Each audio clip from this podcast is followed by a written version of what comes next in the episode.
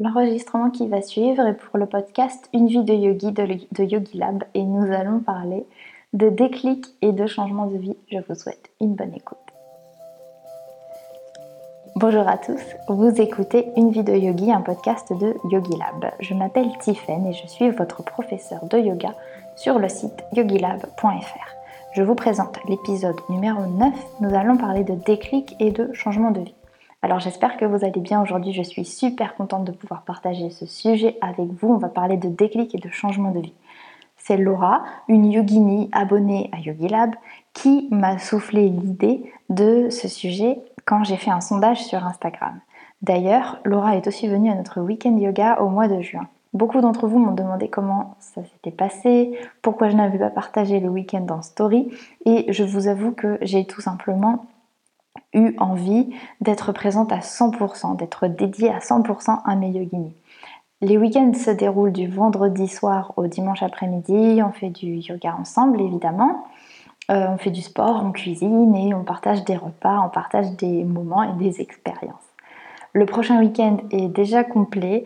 En deux jours, toutes les places étaient parties, donc je, je n'ai pas eu le temps de vous en parler. J'étais épatée et tellement ravie de voir que vous êtes si nombreuses à vouloir partager la pratique du yoga. J'ai eu vos retours aussi et je les attendais avec appréhension d'ailleurs parce que forcément quand on met tout son cœur dans quelque chose, on tient à satisfaire les personnes qui nous ont accordé leur confiance. Et il y a l'expérience que vous vivez en tant que yogi et il y a mon expérience en tant qu'organisatrice de ces moments pour vous. Pour moi qui suis en plus introvertie, ça signifie qu'avant et après je dois absolument recharger les batteries pour être au top de ma forme et en même temps je me nourris de, ce bonheur de pouvoir partager des moments avec vous parce qu'à chaque week-end j'ai pu accueillir en plus des yogis qui pratiquaient déjà le yoga sur Yogi Lab. Ça veut dire que j'ai eu une chance énorme, je considère que c'est une chance énorme de pouvoir échanger avec vous sur vos retours en direct sur Yogi Lab. Et j'ai pu voir les résultats de vos pratiques chez vous. Euh, en direct, j'ai pu vous voir sur le tapis, j'ai pu vous donner des cours et j'ai pu constater si oui ou non mon travail était efficace. Et si, bien sûr, euh, les cours de, nos autres professeurs l'étaient, même si j'ai aucun doute sur ça. Et c'est toujours un bonheur quand je remarque que mes yogis sont vraiment au top. C'est la troisième fois d'ailleurs que je dois un peu épicer mes cours parce que même si dans le questionnaire vous me dites que vous êtes débutante, en fait je m'aperçois que vous avez quand même de très bonnes bases et du coup je peux me permettre d'épicer un petit peu le cours. Bref, on a fini le blabla. En fait, j'ai toujours l'impression d'avoir des tonnes de choses à vous dire euh, avant, de, commencer le podcast. Il y a tellement de choses à raconter. Et puis, on est un peu dans le sujet. Parce que beaucoup d'entre vous me demandent aussi des petits retours sur l'expérience euh, suite au changement que j'ai opéré dans ma vie. Et ça, ça en fait partie. Je vais diviser le podcast en deux pour que chacun et chacune d'entre vous y trouve son compte. Parce qu'en gros, les questions qui sont revenues sur les changements, ce sont donc des questions de comment faire, mais aussi, vous m'avez demandé de vraiment partager mon expérience personnelle. Mais comme je sais que mon expérience personnelle ne va pas tous vous intéresser, eh bien, je vous propose de diviser ça en deux. Comme ça, on va aborder dans un premier temps les sujets qui vont vous intéresser si vous voulez initier le changement chez vous même s'il y a déjà un podcast sur ça que je vous conseille d'écouter pour qu'ensuite euh, la, suite résonne mieux en vous. Parce que je vous parle et je vous explique des idées quand même dans l'autre podcast, ou alors revenez-y après. Et dans une deuxième partie, je vous parlerai plus de mon expérience personnelle. Donc déjà, changer de vie, ça vient comment? Alors je ne vais pas jouer les charlatans avec vous. Je ne vais pas vous dire que c'est le yoga qui a changé ma vie. C'est pas vrai, tout simplement. C'est moi qui ai changé ma vie en utilisant les outils fournis par le yoga, entre autres. Donc si vous attendez que quelque chose vienne changer votre vie, vous allez attendre longtemps. C'est souvent la première chose que j'entends venant des personnes qui cherchent à rassembler les forces de changer quelque chose dans leur vie. Euh, j'entends des je ferai du yoga quand j'aurai perdu 5 kilos, je ferai du sport quand il fera beau, je ferai du sport quand je me sentirai mieux dans ma peau, ou j'aurai le sourire quand je serai là-bas. Bref, on attend et il y a toujours quelque chose de futur, un événement futur qui va déterminer que c'est le bon moment. Ou alors aussi, ce qui est commun, c'est je commence lundi. Je vous ai déjà expliqué les mécanismes du cerveau quand il s'agit de faire des changements dans notre vie. Vraiment, le changement, on le perçoit comme une menace. Je ne vais pas reprendre les explications ici, mais par contre, je vous invite à écouter l'épisode sur la résistance au changement dès que vous aurez terminé cet épisode afin de bien vous imprégner de toutes ces idées, de pouvoir y réfléchir si c'est un sujet qui vous intéresse. Pour résumer donc cette première partie très courte, le changement vient d'une chose et d'une seule, c'est de nous. C'est vraiment la fondation du raisonnement qui va suivre. Ensuite, il y a la question de s'apercevoir que l'on veut changer. Il y a autre chose qui est important. C'est s'apercevoir qu'on a réellement envie de changer. Et là, je vais faire référence à deux échanges que j'ai eus avec des Yudini avant qu'elles ne se lancent. Je partage parfois ma pratique du yoga sur Instagram pour vous mettre dans le contexte et j'ai eu pour réponse de deux personnes différentes euh, quelque chose comme euh, Oh là là, j'aimerais bien être souple comme toi. Évidemment, j'ai voulu creuser un peu pour comprendre d'où venait ce message. Je vous explique pourquoi. Quand quelqu'un me dit j'aimerais ci ou j'aimerais ça, systématiquement, mon réflexe est de dire non, c'est pas vrai, tu n'aimerais pas. Alors je sais que c'est dur, je sais que c'est dur, je sais que c'est fermé, mais je vais vous expliquer. Alors, je ne dis pas que tout ce que l'on aimerait faire, on ne le fait pas, bien au contraire. Récemment, je me suis dit j'aimerais bien manger du gâteau au chocolat et je l'ai fait. Mais la phrase du j'aimerais n'a duré que quelques secondes. Après, j'étais dans l'action. Pourquoi? Parce que c'était facile, c'était quelque chose qui me faisait plaisir. Donc vous avez certainement des choses pour lesquelles vous vous dites j'aimerais bien ça. Pour ma part, j'en avais des tonnes et des tonnes.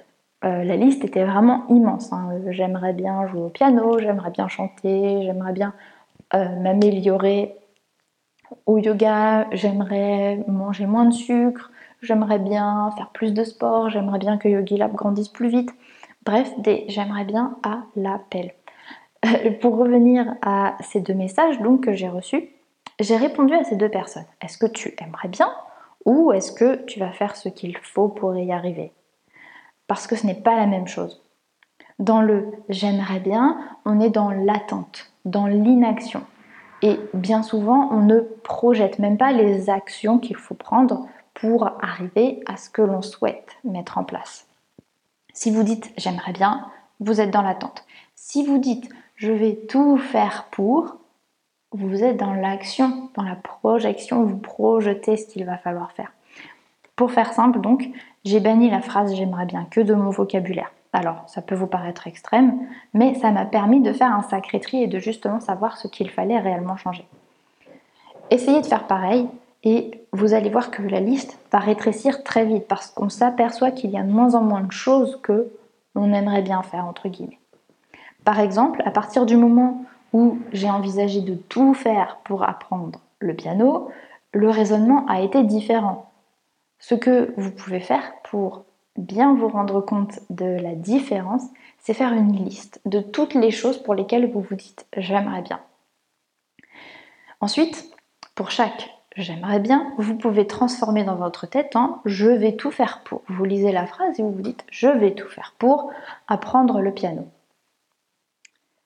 Vous vous apercevrez alors que le tri se fait tout seul. On va forcément être dans la projection, on va devoir regarder les actions à mettre en place pour arriver à notre objectif. Je reprends les messages que j'ai reçus encore, donc j'aimerais être souple comme toi. Et si on se dit je vais tout faire pour être souple, on voit qu'il y a des actions à prendre. Et on voit si on est prêt à les intégrer dans notre vie ou pas. Est-ce que vous êtes prêt et prête par exemple à faire du yoga deux ou trois fois par semaine pour vous assouplir? Alors, je vous avoue que je suis assez fière parce que hum, ces deux yoginis en question, et oui, maintenant ce sont des yoginis, se sont inscrites sur YogiLab pour essayer et elles ont finalement mis en place une bonne routine pour elles. Donc ça c'est génial et je vous avoue que c'est une petite victoire personnelle que je suis assez fière de partager avec vous. Bref, ces personnes elles ont changé leur approche. Elles ont compris que même avec 30 minutes, trois fois par semaine, elles pouvaient s'assouplir. C'est l'exemple du yoga, bien sûr, parce que c'est facile, c'est mon quotidien, mais c'est valable pour ce que vous voulez faire dans votre vie. Donc si vous avez beaucoup de j'aimerais, remplacez-les et voyez où vous, où vous arrivez. La question qui se pose ensuite, c'est quelles sont les actions à prendre? Et encore après, c'est est-ce que je suis prête? À les mettre en place? Est-ce que je suis prêt à les mettre en place et comment je vais faire? Ça nous oblige à revenir à l'essentiel en fait, à être réaliste tout simplement. Et attention, parce que maintenant si vous m'écrivez sur Instagram, j'aimerais bien que, je vais vous taper sur les doigts. Bon, c'est pas vrai, mais évidemment je vous dis pas qu'il faut que vous arrêtiez de dire j'aimerais que. Simplement, en remplaçant par une autre expression, on se retire aussi tout un tas de pensées qui ne sont pas toujours nécessaires, qui ne sont pas toujours utiles. Notre énergie cérébrale est comptée. Donc en fait, quand on pense à des j'aimerais que, on utilise notre énergie. C'est pareil que pour la force physique. Vous pouvez utiliser votre énergie physique à donner des coups dans le vide, ça ne vous mènera pas à grand chose, vous allez vous fatiguer, ou vous pouvez utiliser votre énergie physique pour aller courir, pour aller faire une séance de renforcement ou une séance de yoga, ça sera plus productif. C'est pareil avec le cerveau, c'est pareil avec nos pensées. Une autre question qui est revenue aussi dans le cadre du changement, c'est partir loin pour changer de vie. Ah, c'est une autre idée qu'on pourrait avoir, effectivement, partir loin pour changer de vie, pour initier le changement. Et il y a des chances que ça fonctionne, mais la seule raison pour laquelle, selon moi, ça fonctionnera, c'est parce que l'on a changé notre situation c'est parce qu'on a changé ce qu'il y avait autour qu'on parvient à changer des choses sur soi. Mais le travail en profondeur, le travail sur soi, sur notre approche, n'est pas toujours, selon moi, complet. Évidemment, s'évader, partir loin, prendre l'air, ça nous aide à prendre du recul, ça nous aide à, aérer les, idées. Donc, je ne vous dis pas de vous enfermer chez vous. Euh, partir est déjà un acte courageux mais ce n'est pas le travail le plus complet que l'on peut faire. On ne regardera pas à l'intérieur, on regarde à l'extérieur et c'est ce qu'on change en premier. Or, ce que je vous propose de faire, ce que la pratique du yoga aide à faire, c'est se changer soi en premier. En changeant notre manière de voir les choses, nous pouvons changer ce qui nous entoure. D'ailleurs, quand on y réfléchit, c'est la seule façon de changer ce qui nous entoure. On ne va pas changer les gens autour de nous ou les situations extérieures de notre vie. C'est ce que je vous disais dans le précédent podcast, on ne peut pas contrôler les autres. Ça m'amène donc à la deuxième partie de mon expérience d'un grand changement. Et je vais vous parler de mon expérience puisque vous avez beaucoup de questions là-dessus. Si vous avez terminé le podcast, je vous invite à aller voir l'épisode euh, sur la résistance au changement pour vous aider à mieux comprendre ce que je viens de vous dire. Et donc, mon expérience du changement. On va commencer par établir que je n'ai pas la prétention ici de vous donner un retour sur expérience absolument incroyable et empli de sagesse.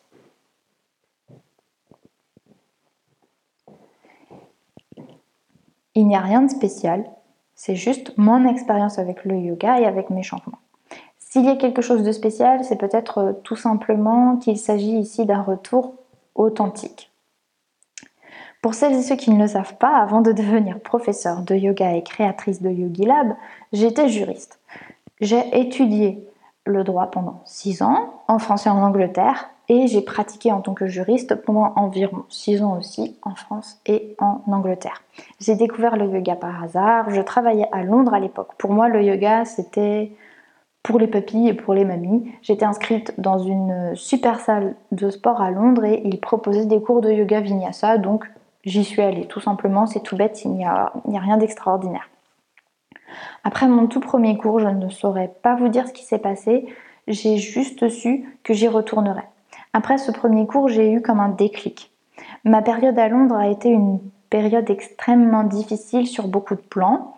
Ma vie tout entière ne me plaisait pas pour faire simple, j'essayais de changer les choses, de changer de boulot, de changer de collègue, de changer de maison, de changer de partenaire, de, tout changer. Mais je n'y arrivais, arrivais pas, je, me noyais, tout simplement, je me noyais dans la négativité, peu importe ce que je changeais.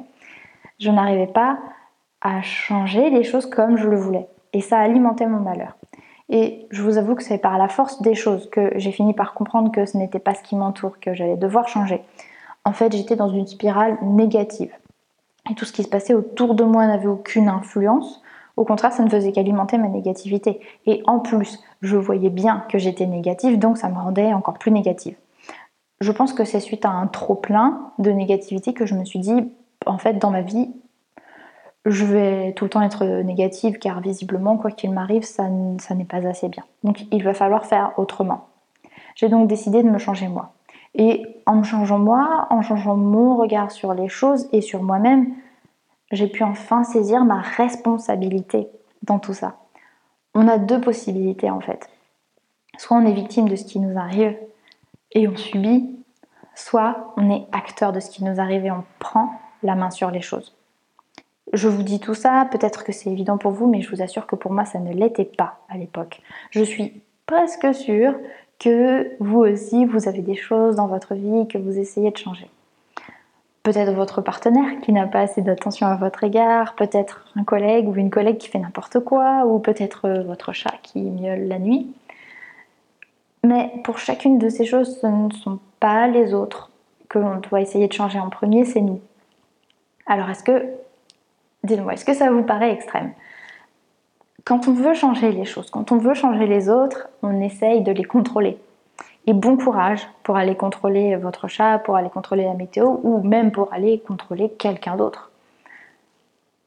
Bref, pour ma part en tout cas, c'est avec la pratique du yoga presque quotidienne dès mes débuts que j'ai réussi à cultiver cette idée. Les enseignements du yoga et la mise en application pendant un cours ont été une aide énorme pour changer totalement mon approche des choses. Je ne dis pas que c'est la seule façon euh, pour quelqu'un de changer sa vie, mais c'est ce qui m'a aidé. En réalité, c'est libérateur de se dire que l'on est responsable de notre propre expérience. Pourquoi? Parce qu'il y a ce qui nous arrive, et les mots sont importants ici, il y a ce qui arrive, c'est extérieur à nous, c'est hors de notre contrôle. Et ensuite, il y a ce qu'on en fait. Et ça, c'est totalement à nous, c'est up to us. Ensuite, je vais vous parler du rappel quotidien de la source du changement. Tous les jours, je me suis répété que j'étais responsable de ce qui m'arrivait. Il y a des jours où c'était frustrant. C'était très frustrant parce que c'est tellement plus facile de blâmer les autres, de montrer ce qui ne nous convient pas, de se plaindre. On n'aime pas se plaindre et on adore se plaindre en même temps. C'est confortable. Et malgré ça, j'ai continué. J'ai voulu pousser le concept jusqu'au bout. J'ai voulu tester le concept pour voir ses limites. Et finalement, je l'ai adopté. Et c'est ce déclic qui m'a permis de changer ce qui compose ma vie.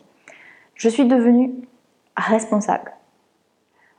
Et plus personne n'a le pouvoir de choisir à ma place comment je vais me sentir.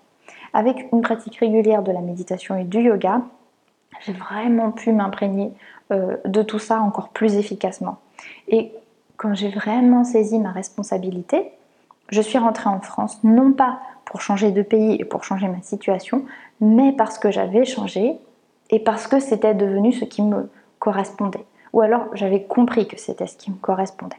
Et puis, la suite, vous la connaissez. J'ai créé Yogi Lab et maintenant j'ai la chance de pouvoir partager tout ça avec vous.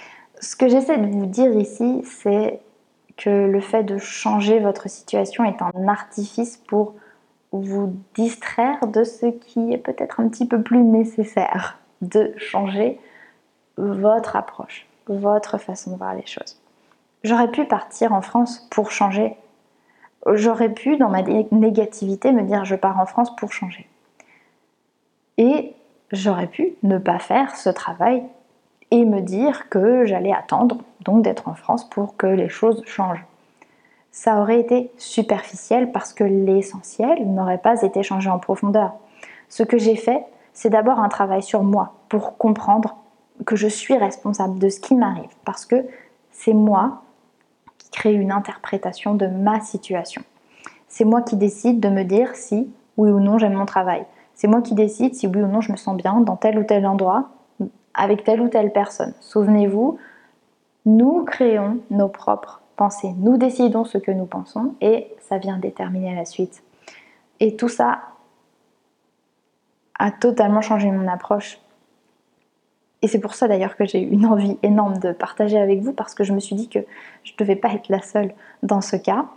Alors c'est un outil comme un autre, mais euh, je n'ai rien inventé. Ça, ce sont les enseignements de mon mentor Farida, les enseignements du yoga en général et de la méditation qui m'ont permis de bien comprendre ça et de bien m'en imprégner. Et pour moi en tout cas, et selon moi, les effets sur le mental sont énormes. Alors, pourquoi le yoga m'a aidé? On va aller un peu plus loin. Si vous vous demandez pourquoi le yoga m'a tant aidé, c'est parce qu'en fait, on pratique. On pratique les asanas et on pratique la méditation. On fait l'effort d'être conscient et on élargit notre champ de conscience.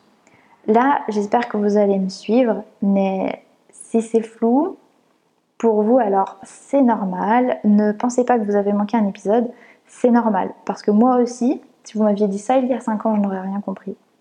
Pour faire simple, on cultive la pleine conscience pendant, un cours de yoga ou pendant la méditation.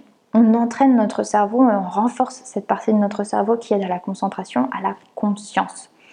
Avec cet état de conscience, le, moment présent est pleinement infusé en nous. La conscience, ça veut dire qu'on va vraiment être à l'écoute, on va ramener toute notre attention vers le moment présent. On ne va plus être dans nos souvenirs, on ne va pas être dans la projection vers le futur. On ramène toute notre attention au centre, vers le moment présent. Et donc, comme je vous le disais, avec, cet état de conscience pleinement infusé en nous, on arrive à observer.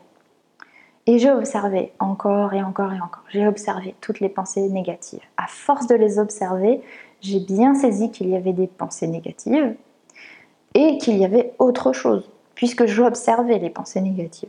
Cette autre chose, c'est notre état de conscience. Euh, les pensées négatives, c'est notre ego. En yoga, on compare l'esprit. Si vous avez écouté le podcast sur le changement, je vous en avais déjà brièvement parlé. On compare l'esprit qui pense à un singe fou qui a été piqué par un scorpion et qui saute de branche en branche. L'idée, en fait, selon moi, n'est pas, premièrement, n'est pas d'arrêter le singe. Parce que arrêter le singe, c'est juste le réprimer alors qu'il est toujours agité. L'idée, c'est de savoir le regarder sans penser quoi que ce soit et sans avoir envie d'en faire quoi que ce soit. Juste le regarder. Et j'ai réussi au des années à comprendre que qu'il y avait un singe fou et que je n'étais pas ce singe fou. Et par la force des choses, le singe fou se calme. Parfois, pas toujours.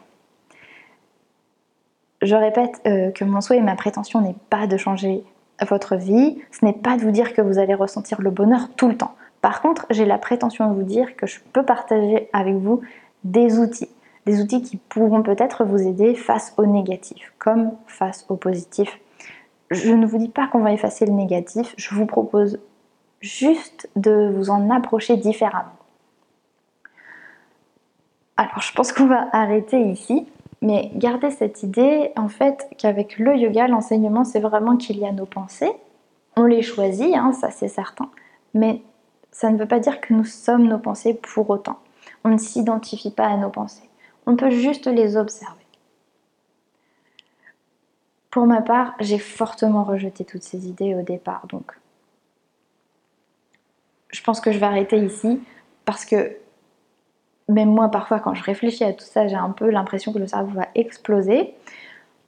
Si vous avez des questions, posez-les en commentaire. Ici, j'ai abordé pas mal de concepts euh, que je n'ai peut-être pas encore expliqués plus en détail, donc ils méritent d'être un peu clarifiés. N'hésitez pas à me dire s'il y a des questions que vous voulez poser et auxquelles vous voulez que je réponde. Comme je vous le disais, pour ma part, j'ai fortement rejeté ces idées. La première fois que je les ai entendues ou lues, lors de mes formations de yoga ou lors de mes sessions avec mon mentor. Et c'est souvent quand on a une réaction très forte à quelque chose que finalement on se dit que cette idée résonne peut-être en nous. Parfois pas du tout, parfois on, l'oublie, mais parfois elle reste. Donc je vous laisse avec ces quelques pensées.